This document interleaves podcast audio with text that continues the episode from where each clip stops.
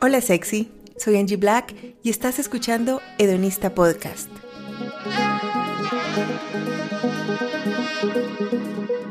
Aquí se habla de lo que nadie habla, sexo, amor, placer y relaciones. Hedonista Podcast es patrocinado por Hedonista Love y Hedonista Sex Shop. Visita ya www.hedonista.love.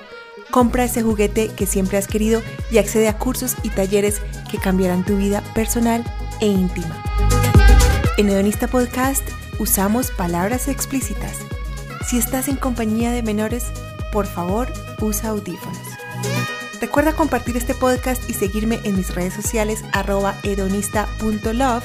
Y si mi contenido te ha servido para crecer como persona y quieres apoyarme, ve al enlace que encontrarás en la descripción de este episodio.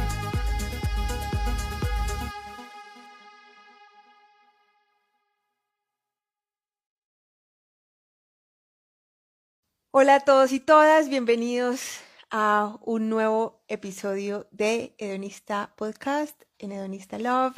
Hoy vamos a hablar de la vergüenza y la sexualidad. Las cosas que nos dan vergüenza durante el sexo y este tema me encanta y tengo una invitada muy especial desde Argentina, Valeria. Hola Valeria. Hola Angie, ¿cómo estás? Muy bien, ¿y tú? Bien, muy bien.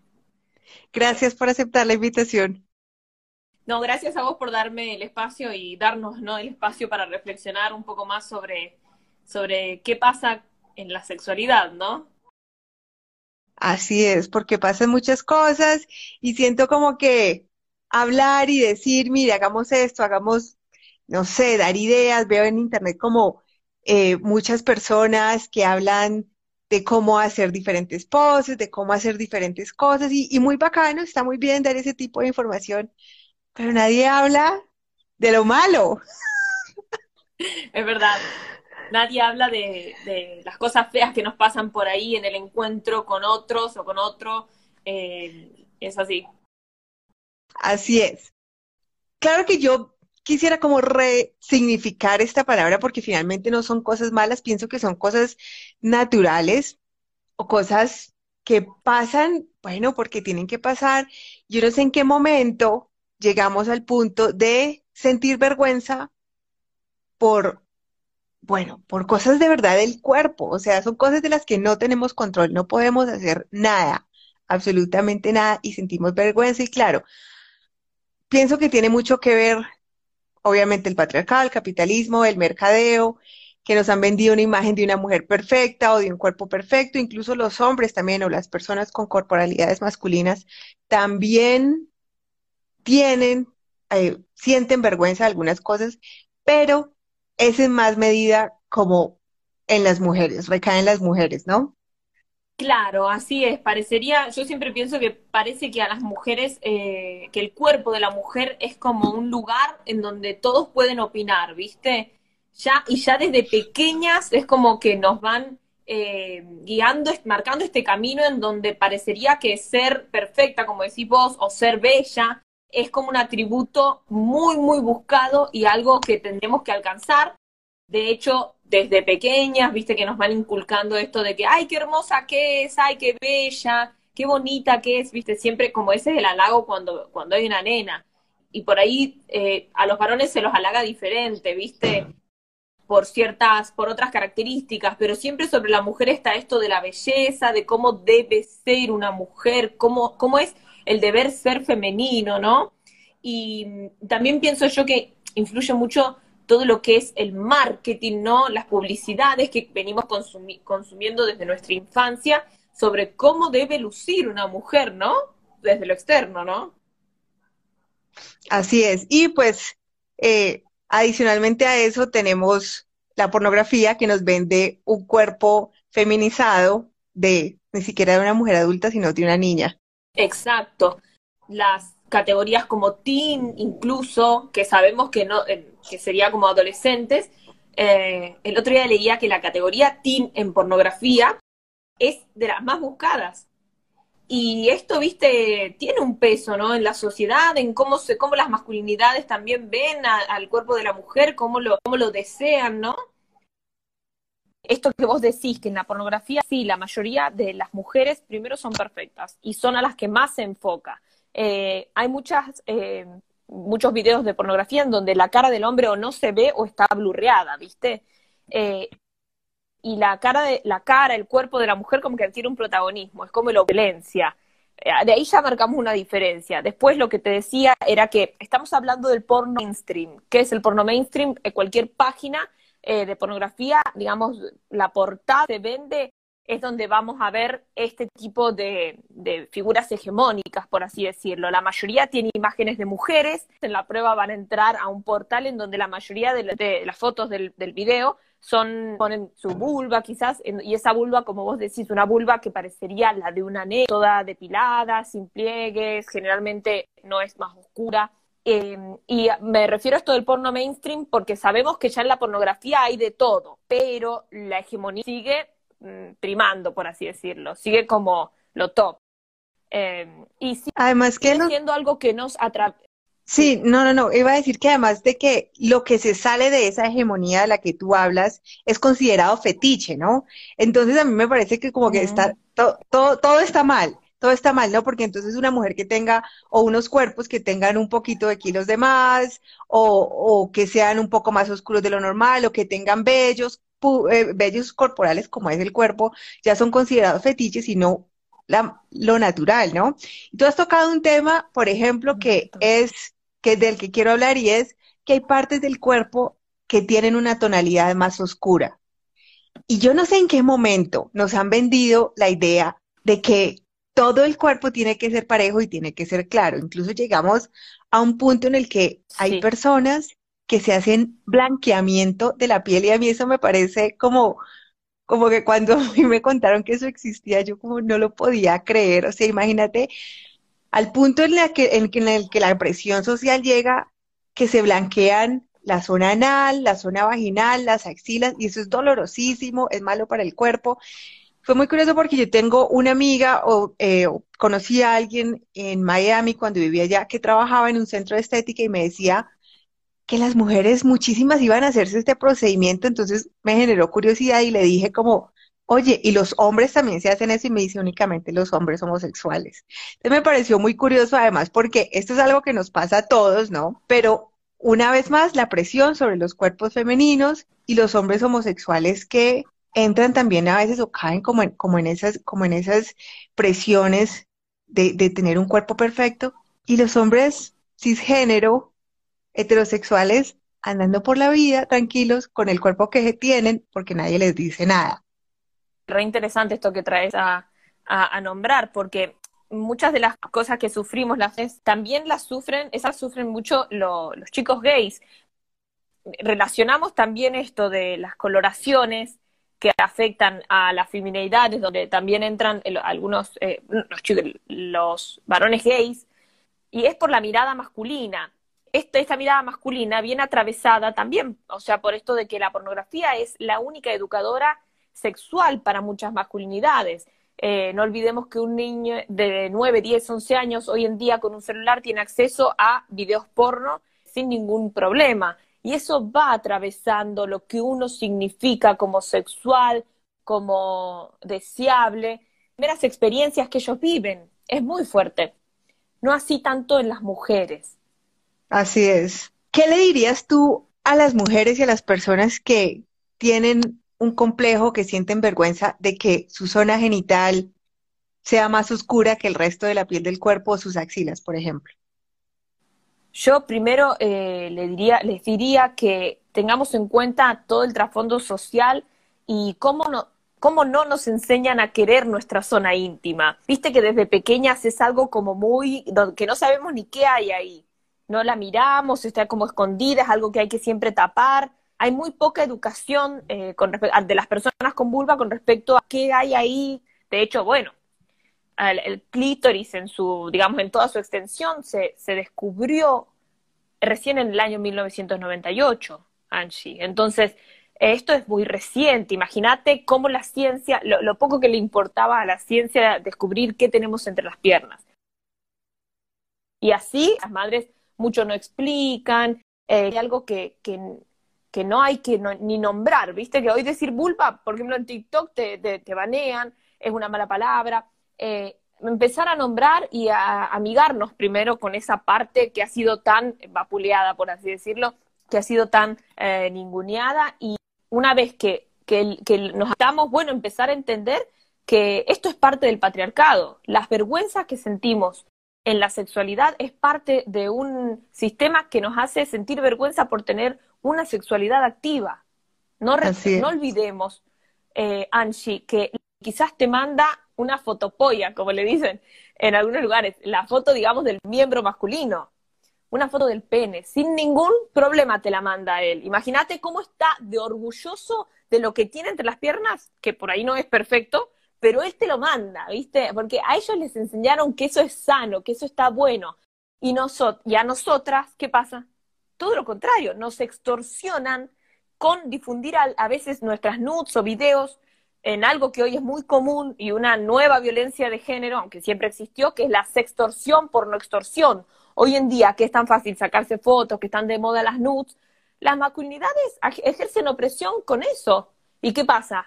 hasta hace poco aquí en Argentina una chica que era policía eh, sufrió, eh, o sea, e, este tipo de violencia de género y su exnovio difundió un video. Ella se suicidó. O sea, entonces entendamos que hay, hay que mirar, viste, con, con la mirada de la perspectiva de género. ¿Qué pasa en el género? masculino y qué pasa hoy en día bueno, en el género femenino, ¿no? Y de ahí eh, empezar a repensarnos. Es, eso, yo, bueno, le explicaría tantas cosas a una persona, pero también sabría, sé que no es un camino fácil, porque uno, o sea, nos han, nos han acostumbrado a que esto es lo normal, avergonzarnos de nuestras partes íntimas, avergonzarnos de si tenés el, no solamente de la vulva, si tenés un pezón grande, también, si tenés el pezón oscuro, también, ¿entendés? es como que hay muchas cosas que nos generan vergüenza y eso afecta muchísimo la calidad de nuestros encuentros sexuales. Así es. Y me encanta mucho que, mencionas el hecho de que esto básicamente es una manera de controlarnos nuestra, nuestra libertad sexual, nuestra sexualidad y nuestra vida, porque al decirnos, es que no tienes la piel perfecta, es que no tienes las tetas perfectas, es que no tienes la vulva perfecta, nos están cohibiendo y nos están haciendo víctimas de toda esta opresión de género. Entonces, me parece muy importante traer eso a colación porque a mí me ha servido como, porque claro, yo en algún momento de mi vida tuve también como todas estas creencias, todas estas ideas, sí, relacionadas con mi cuerpo. Y lo que me ayudó, como claro, eso no fue de la noche a la mañana, ha sido un proceso, yo diría, de varios años de amar mi cuerpo tal y como es, pero de entender también de dónde vienen esas vergüenzas que yo siento. Entonces es como, como cuestionarme todo el tiempo y decir, bueno, siento vergüenza por esto, pero finalmente, ¿quién? O sea, ¿quién está diciendo que esto es algo vergonzoso? Entonces ahí como que te vas yendo como a la raíz del problema y, y vamos entendiendo que finalmente esto, como tú dices, es patriarcado, esto no, o sea, no tiene una lógica, y bueno, y me parece también que es necesario en el proceso, porque no es solamente entender que todo esto es patriarcado y que nos quieren controlar, es también hacernos, o sea, crear una relación con nuestro cuerpo, porque es que como tú dices, la vulva no la han escondido tanto que no sabemos ni siquiera qué tenemos ahí. Y el otro día yo estoy leyendo un libro de unas nenas que se reúnen y hablan de sexo, entonces como que el libro son las historias, y una de ellas dijo, yo no me conozco mi vulva y si me pusieran una foto de mi propia vulva, entre cinco fotos no reconocería la mía y eso me dejó así como, porque claro, de una vez me pregunté como que, mm. ok, si a mí me ponen cinco fotos de cinco vulvas diferentes y entre esa la mía, ¿yo me reconocería la mía? Yo espero que sí, de verdad que espero que sí. Es genial eso, es verdad porque es que ni siquiera, o sea, ni siquiera, ni siquiera la conocemos. Y claro, es muy diferente para los hombres y para las, las corporalidades con pene, porque lo tenés ahí afuera y es muy fácil verlo y tocarlo y está ahí todo el tiempo. Pero cuando necesitas un espejo, las cosas se, se hacen diferentes, ¿no? Entonces es también conocernos y hacer las paces con lo que tenemos porque es lo que tenemos y es la manera en la que el cuerpo es, ¿no? Exacto. Y no solo, no solo porque lo tienen a mano ellos. O sea, hay una bajada también de línea desde las infancias que a ellos se los incita a usarlo. O sea, bueno, más allá de que es, verdad esto que vos decís, ellos para hacer pis tienen que tocarlo. O sea que se lo conocen bastante bien. Eh, se lo tocan, digamos, cuántas, cinco veces por día mínimo. Eh, nosotras no tocamos nada ahí, excepto que nos masturbemos o que nos higienicemos en el baño, obviamente, pero también a ellos se los incita a que utilicen, viste que siempre está como esto de que, bueno, vaya, úselo. Eh, de hecho, hasta hace pocos años, eh, los varones muchos debutar, los padres los llevaban a debutar con alguna prostituta, o sea, esto es, hay una bajada de línea fuerte ahí, vaya, úselo. Ese, eso es lo que ellos le dicen, y a nosotras no nos dicen eso. Por eso también viene toda una cuestión de que, de que, bueno, de que hay algo malo ahí que no está bueno y hay que esconder y, y si es negro peor, y si hay pelos peor, eh, todo es, son un montón de cosas que intervienen en estos procesos desde que somos pequeñas. Y otra cosa que quería, que quería mencionar es eh, este tema de la coloración, por ejemplo, de la piel, tenemos que entender que es un tema, aparte de patriarcal, racista, ¿no? Viene de un racismo y viene... Es muy racista. Viene, viene de una, de un eurocentrismo, ¿no? Y de un em, de la raza blanca que nos ha impuesto que esa es la raza bonita, tener la piel clara es tener la piel bonita, y cualquier cosa que sea un poquito más oscurito está feo, y tenemos que entender que esto es racismo puro. Sí. Así es, o sea, sabes que eh, nunca me había animado a decirlo, pero eh, me lo es así, es como vos decís avergonzarse de que tu vulva está un poco, de que los labios externos están un poco más oscuros, o sea, es súper racista. Ojo, también tenemos que aclarar que eh, puede deberse a algún tipo de enfermedad y que si tenés, digamos, los labios externos muy oscuros, está bueno también que vayas y te fijes, porque cierto, eh, creo que diabetes puede, y hay algunas enfermedades que pueden hacer que, digamos, la vulva se te oscurezca mucho. Pero si siempre ha sido así, recordemos que ahí, bueno, muchas veces la depilamos o, la rasuramos. Es algo completamente natural que tenga otra coloración. Eh, y si es más oscuro y uno quiere aclararla, es como vos decís, estás siendo un poco racista con tu vulva. Trata de no hacerlo. Así es. Además que, por ejemplo, la, rasurarse, las máquinas de afeitar, de tanto estar pelando y pelando la piel, afectan también la coloración y afectan muchísimas cosas. Como que yo, a mí me irritaba muchísimo, entonces las irritaciones, hasta que un día dije, ¿por qué tengo que someterme, poner mi piel a sufrir por el patriarcado? No. Bueno, hablemos de otro tema que tú hablas muchísimo en tus videos y en tus TikToks y que a mí me encanta y yo nunca lo he tocado ni en mi podcast, ni aquí, ni en, ni en, mi, ni en mi Instagram, y son los pedos vaginales. amo, amo. Bueno, explícanos qué son los pedos vaginales porque muchísimas personas no saben qué son los pedos vaginales, por favor. Bueno, los pedos vaginales, mal llamados pedos vaginales, serían como ventosidades eh, o ruidos vaginales, porque esto es solamente aire que ingresa a la cavidad vaginal y que en algún momento tiene que salir. Y aquí hay que tener ciertos puntos en cuenta. ¿Cuándo ingresa el aire a nuestra cavidad vaginal? Cuando nosotras estamos, o sea, excitadas, en nuestro, digamos, nuestro, el canal vaginal se expande, se dilata. Entonces ahí eso es lo que, y se lubrica. Esto es lo que permite el ingreso del pene eh, y que no duela y que pueda deslizarse. O sea, son procesos, son procesos fisiológicos muy sabios del cuerpo. Entonces el canal vaginal se dilata y ahí cuando ingresa el pene o si te estás masturbando por afuera por el clítoris o si ingresas dedos, puede ingresar aire totalmente natural y es sano, porque quiere decir que no estás contraída y toda cerrada así, sino que hay algo, una apertura en donde está entrando algo y está fluyendo algo. De hecho, el aire fluye. ¿Y qué pasa? Cuando te, cambias de posición o cuando a veces el, pene sale o cuando te levantas, sale ese aire para volver a cerrarse el canal vaginal, que, que cuando ya no estamos excitadas vuelve a la normalidad. Entonces, hay que entender que esto es completamente sano, completamente natural y está bueno porque quiere decir que estás excitada. Recordemos que lo contrario es el vaginismo, en donde por una cuestión de, una tensión o ansiedad los músculos se tensan tanto que no permite el ingreso del pene. Ahí, imagínense que no puede haber ningún pedo vaginal porque no está todo estrechado y aparte duele. Es el extremo, te cuento esto como para que tengamos en cuenta. que entendamos que por eso nosotras, en nuestro canal vaginal se dilata, se expande y es, es, es sanísimo que nos pase así. Entonces, es algo bueno, es algo natural, es nada más un ruido, no viene del intestino, razón por la cual no tiene olor, eh, no es un gas. Eh, y, ¿Y qué pasa? Hay muchas mujeres que se avergüenzan de esto, por eso yo lo hablo. Y también porque hay una bajada de línea desde páginas de sexualidad y de sexólogas más reconocidas que dicen cómo evitar los ruidos vaginales, cómo evitar los pedos vaginales. Imagínate, Angie, si nosotras, aparte de estar disfrutando, yo tengo que estar viendo cómo me saco el aire para que no, le, para que no me dé vergüenza. Esto afecta también muchísimo a la calidad de nuestras relaciones sexuales. Por eso hay que naturalizarlo, no queda otra. Y dicho esto, también aclaro que para los hombres, y hay hombres que están viendo el vivo, sepan, o mujeres que a los hombres que, que saben, que tienen experiencia en sexualidad, les parece algo totalmente sano y les gusta, porque saben que generalmente los pedos salen cuando uno está teniendo un orgasmo también. Eso no es poca cosa. Porque, ¿qué pasa cuando tenemos el orgasmo? Recordemos que estamos excitadas, se dilató.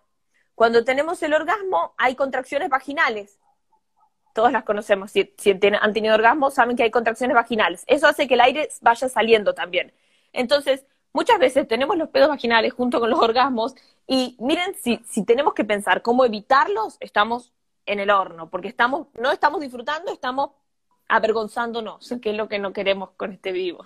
Es otra manera más de finalmente de controlar nuestro cuerpo y decirnos qué tenemos y qué no tenemos que hacer y qué podemos y eso, y me parece súper importante que digas eso. Tenemos aquí una pregunta y dice, dicen que cuando hay pedos vaginales es porque es un mal sexo. ¿Eso es verdad o es mala información? No, bueno, también hay una línea de chistes que se hacen como que el pedo, como es chiquito el pene, una está dilatada y que el pene a ser chico ingresa aire.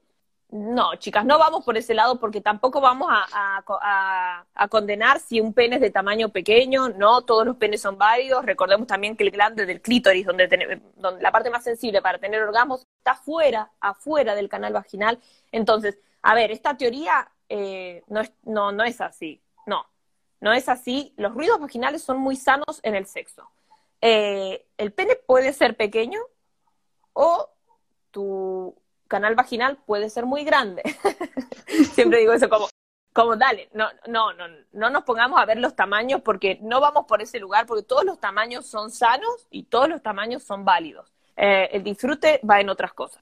Así que yo no diría que tiene que ver con eso. Es más, si tienen pedos vaginales, chicas, disfrútenlos, ríanse, explíquenles a sus parejas que es algo totalmente natural y empecemos a naturalizarlo. Porque hay otra cosa también.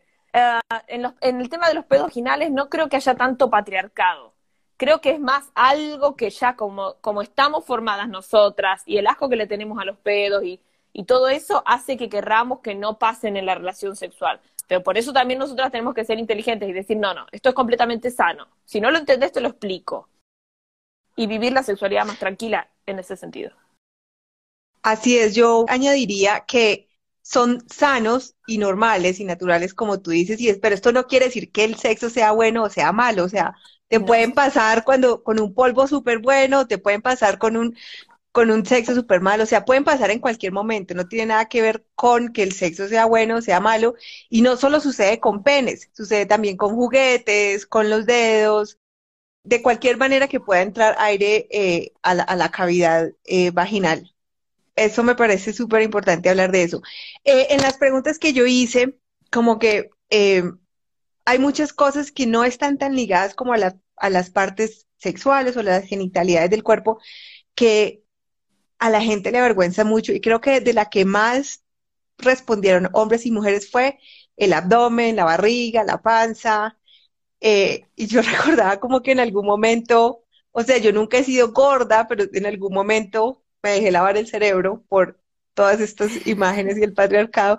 Me acuerdo como que estaba tirando y yo en medio pues ahí de la acción preocupada por meter la barriga, yo le dije como que, ¿cómo es posible que lleguemos hasta este punto, no? Entonces, no solo, quería como que habláramos no solo de la, de, de la parte íntima y de, la, de, la, de los genitales, que ya hablamos un poquito, sino el cuerpo en general, cómo llegar a ese punto de aceptar nuestro cuerpo como es. Eh, tuve muchos comentarios como de estrías, cicatrices, alguien ponía como los talones porque tengo la piel un poco seca en los talones. Y yo, claro, me impresionaba como que hubiera tantas cosas que nos afecten la sexualidad cuando la sexualidad debería ser algo bonito, debería ser algo libre, debería ser algo que nos generara sentimientos y sensaciones positivas y no vergüenzas de ningún lado, ¿no? Totalmente, es que ese es el problema, que al final este, estas pequeñas opresiones van minando el camino para que no disfrutemos tanto.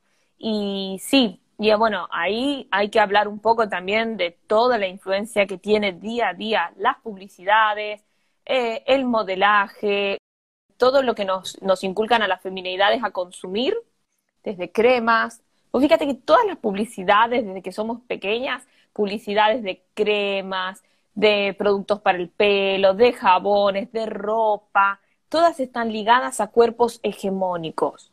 Y hegemónicos y tirando, o sea, muy flacos generalmente. Entonces, todo lo que se sale de esa hegemonía nos parece incorrecto. Por eso es muy importante también que los medios de comunicación sepan, hoy en día está avanzando de a poquito, ¿viste? Eso ya vemos en Instagram que hay, que se, se van abriendo más como a los talles plus size, ¿viste? Y las modelos van a por ahí cambiando de a poquito, te diría, porque no... Falta mucho. Vamos, eh, falta muchísimo. De hecho, una marca te agrega una modelo un poquito más rellenita y de pronto tiene 20 modelos que son un fuego y reflaquitas. Entonces, pero bueno, eh, los medios de comunicación tienen una gran influencia en nosotras también. Entonces, desde pequeñas no necesitas estar viendo pornografía, que ya de ahí, viste, ahí sí está, está muy claro la hegemonía, pero en las publicidades eh, las mismas, la gente que está en la tele es como muy preciosa. No hay espacio para, para otra, otras personas válidas y, y protagonistas. Por ejemplo, si nos ponemos a ver las películas, uh, ¿cuántas, en ¿cuántas películas son protagonizadas por gente eh, gorda? ¿Cuántas películas son protagonizadas por gente no tan hegemónica, no, no con una belleza hegemónica? Eh, ¿Y cuántas películas son protagonizadas por mujeres? Y ahí vamos al, ¿entendés? La mayoría de las películas son protagonizadas por varones, son dirigidas por varones, heterosis, y eh, la mujer es puesta como un modelo a un modelo, un, objeto sexual, lo que sea, anhela sexualmente, y generalmente son todas bellas, son todas perfectas. Eh, los papeles para la gente no tan hegemónica quedan relegados a, el amigo gracioso, ay, el, el el pobre del grupo, entonces como, bueno, no sé cómo, quise decir como el que, el, el que, al que se le burla del grupo, el chivo expiatorio. Ah, entonces, bueno, es, en eso los medios de comunicación tienen una gran influencia y nosotros tenemos que ser muy, muy inteligentes para ver qué consumimos y ver que lo que estamos consumiendo es una ficción. Inclusive cuando vas caminando por la calle y te cruzas con una pancarta de la, de, de la marca de ropa que te gusta. Fíjate la modelo que te muestra. Es una modelo blanca, hegemónica, eh, bien flaquita, o es una modelo realmente con la que te puedes relacionar. Y estamos todo el tiempo intentando parecernos a esas figuras que nos hacen creer que son la mujer. Así es, y nos obsesionamos. Yo en algún momento como que me obsesioné literalmente con Kiara Ferrañi y dije, porque quería ser así de flaca como Kiara, y mi amiga me decía, a esa vieja le falta apoyo, le hace falta comida, y yo no, y luego dije, o sea, se le mete a uno en el cerebro de una manera que uno no se imagina y dije, voy a dejar de consumir este tipo de cosas porque no me hacen bien. Entonces es también a quienes seguimos, ¿no?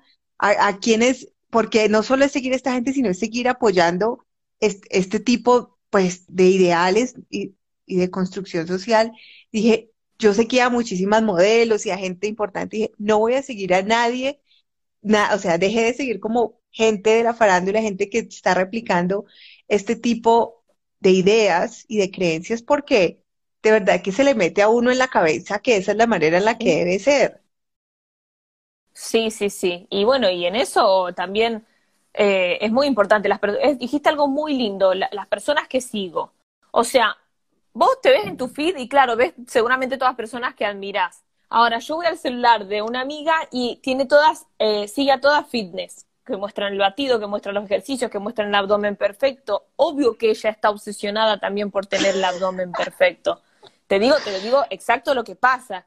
Y bueno, eh, es también nuestro trabajo como comunicadoras, que de a poco lo vamos haciendo, ¿no? Eh, de empezar a compartir las cosas que vemos valiosas, que podemos ayudar a otros. Es, bueno, es nuestro trabajo también y compartir cuentas valiosas, que antes, bueno, Instagram nos lo dejaba hacer mucho más, hoy en día es más difícil, pero no dejar de hacer eso. Cuentas que vemos que suman y que no que restan, eh, de psicólogos, sexólogos o, o, gente del medio que esté informando cosas buenas, que también hay, empezar a compartirlas, dar visibilidad, porque el mensaje nos tiene que llegar a todas, ¿viste? Y hay, algunas personas a las cuales no les llega por lo que consumen.